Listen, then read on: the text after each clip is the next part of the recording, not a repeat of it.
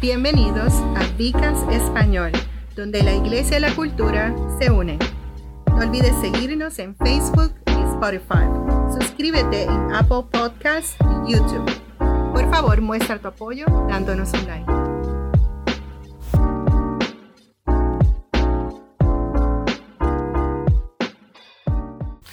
Dios me, lo, Dios me lo bendiga, Dios me lo guarde. Eh, estamos aquí en Vicas Español. Este es eh, su hermano y servidor, el doctor Roberto González, lead pastor del North Campus, uno de los pastores de cuidado de Viva Church. Y estamos aquí porque hemos estado discutiendo el tema mejores juntos.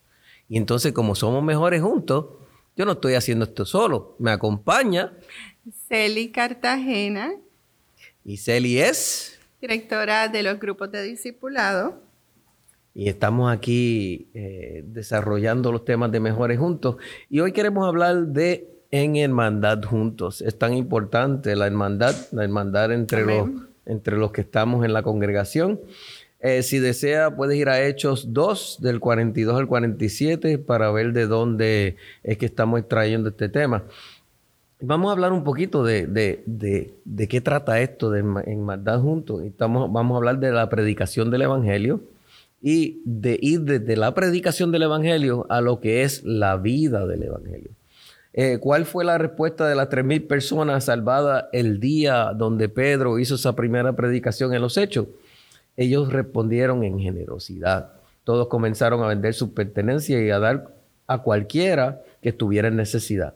El Evangelio es la noticia de un acto desinteresado de Dios a toda la humanidad. ¿Quién más desinteresado que dar tu hijo único para la salvación del mundo. Eso, eh, eso es un nivel de, desinterés que yo no sé eh, cuánto. Solo Dios. Sí, amén. Gracias por eso. Por lo tanto, la respuesta que debemos tener al Evangelio es de generosidad entre nosotros, de la predicación del Evangelio y después a la vida del Evangelio. Porque el Evangelio es vida, hay que vivirlo, ¿no? Eh, es posible que muchos de nosotros no tengamos posesiones para dar, pero entonces hay otra manera, hay una manera de ser generoso. ¿Y de qué otra manera lo podemos hacer? Dando nuestro tiempo a los unos y a los otros. Jesús pasó años de su vida en el ministerio dedicando su tiempo a los demás y muriendo por los demás. Es correcto. Eso quiere decir que si no tenemos nada más que dar, que dar la vida el uno por otro, eso es precisamente lo que significa vivir el Evangelio. Y, todos nosotros, aún siendo pobres, nosotros podemos eh, compartir algo. Eh, en Juan 15, 13 dice, nadie tiene mayor amor que este, que uno ponga su vida por sus amigos. Y hay veces que ese versículo lo, lo malinterpretamos y estamos hablando de literalmente eh, morir, que podría ser el caso. Muy buen punto, muy buen punto. Pero abarca más. Hay veces que significa sacrificar todo nuestro tiempo, nuestro estilo de vida, no necesariamente morir, pero hacer unos sacrificios inmensos por otros. Y quizás morir a nosotros mismos. No, no, morir físicamente, sino morir a, a nuestras necesidades, morir a nuestros deseos. Amén. Y hermanos y hermanas, si realmente creemos en el Evangelio y si no tenemos más nada que ofrecer, vamos entonces a ofrecer nuestras vidas, pero lo vamos a hacer para el mejoramiento del cuerpo de Cristo, para la iglesia.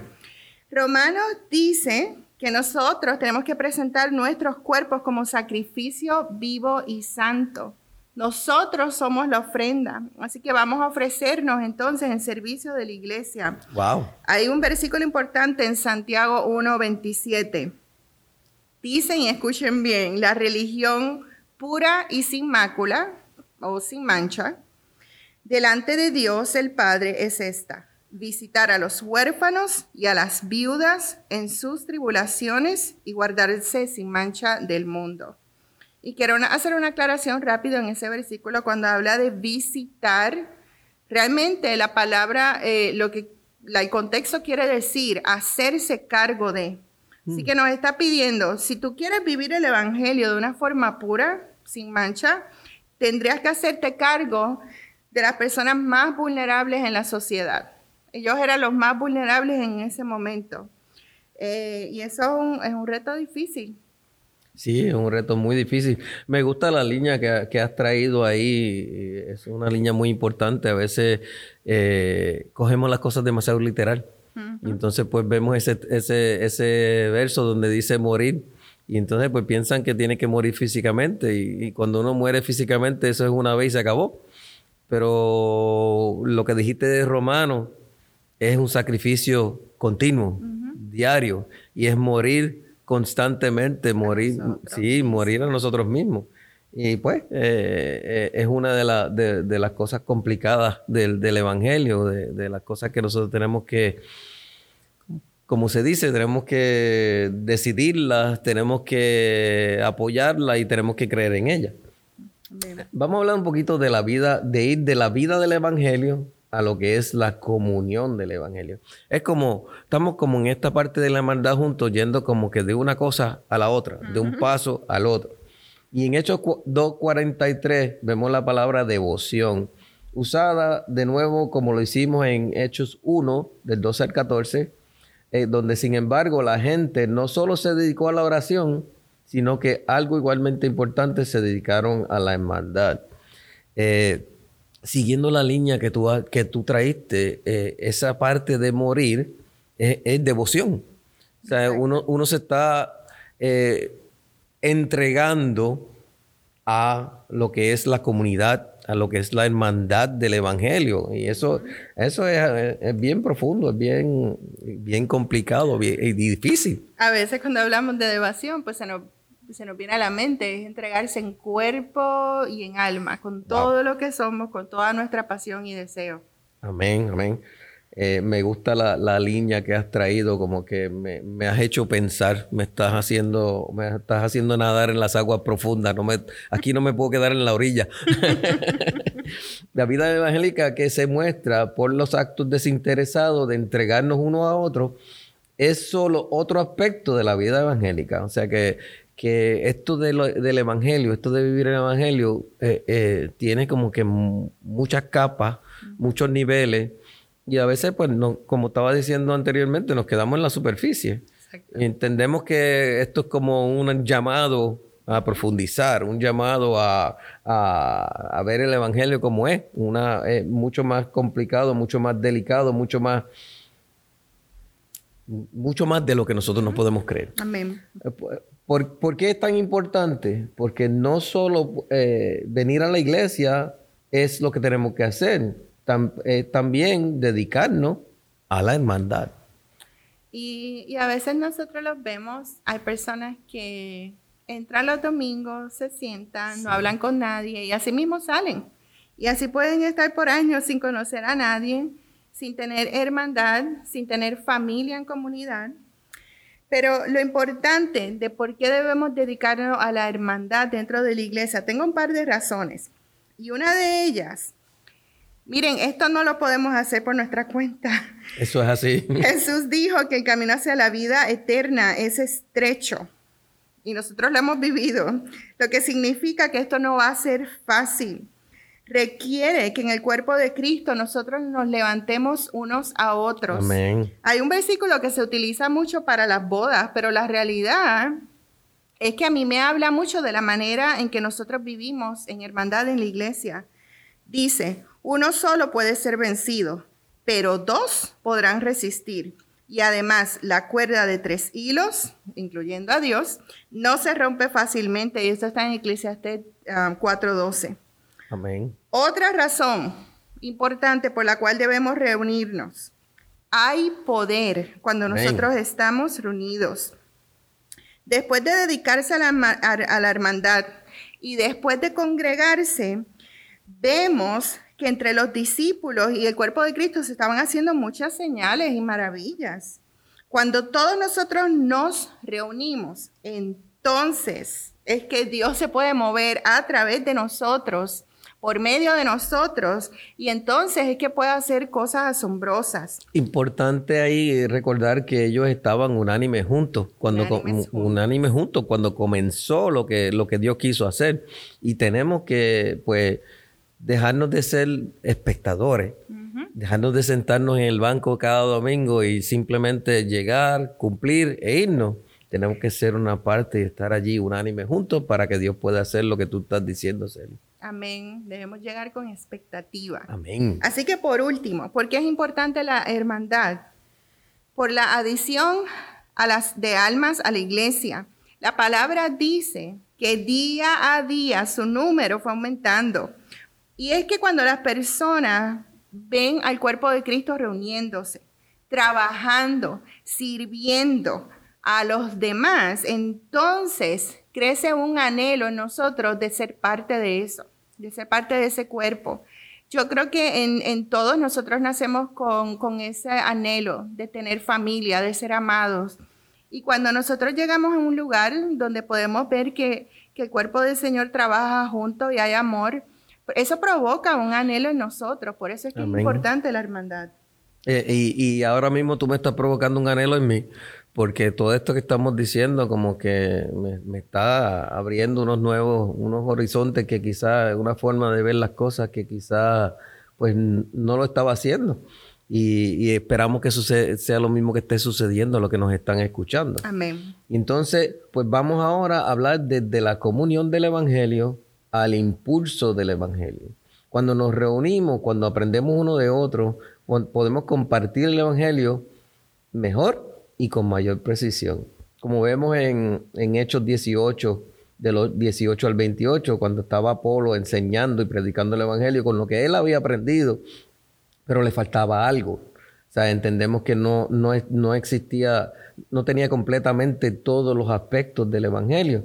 Entonces, Aquila, Aquila y Priscila, que son, eran una hermana y un hermano de Cristo que le estaban escuchando y que, que veían el, el anhelo de él, la, la elocuencia, la forma de, traer el Evangelio, pero que se dieron cuenta que faltaba una parte para que el camino de Dios, para que el Evangelio fuera completamente expuesto con la precisión necesaria.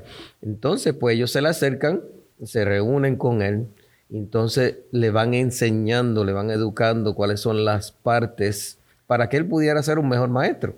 O sea que no solamente luego de eso enseñó correctamente, sino que incluso pudo eh, eh, discutir con los judíos devotos en términos de, el desarrollo del Evangelio, de las escrituras, de cómo el Evangelio se integraba a lo que, a lo que, lo que los judíos estaban esperando. Y muchas personas por esto podían creer. Y es por eso que, por, por lo que una vida de, comunión dentro del cuerpo de Cristo, o sea, que todos estemos unánimes juntos, es importante, porque lo que tienes tú no lo tengo yo. Y esa, ese, ese estar en comunión permite que lo que tienes tú aumente lo que tengo yo y lo que tengo yo aumente lo que tienes tú. Y, el Evangelio se puede difundir con, más claridad y con, con, más gozo. Y es por eso que tenemos que tener una vida unánime juntos, porque nos convertimos en mejores cristianos y obtenemos más conocimiento uno de otro con respecto a la palabra. Amén. Mientras yo leía esa porción de la Biblia me reía un poco porque yo me imaginaba a Aquila y a Priscila um, pensando, wow, ¿cómo le vamos a decir a Apolo que, que tiene mensaje chueco y que necesita un poquito de ayuda? Pero Explícate lo que es chueco, porque acuérdate que somos de mucha cultura y la palabra. Yo te entiendo lo que es chueco, pero. Eso es cuando el mensaje todavía no está sólido. Está incompleto, como que no, como que le falta algo. un poco.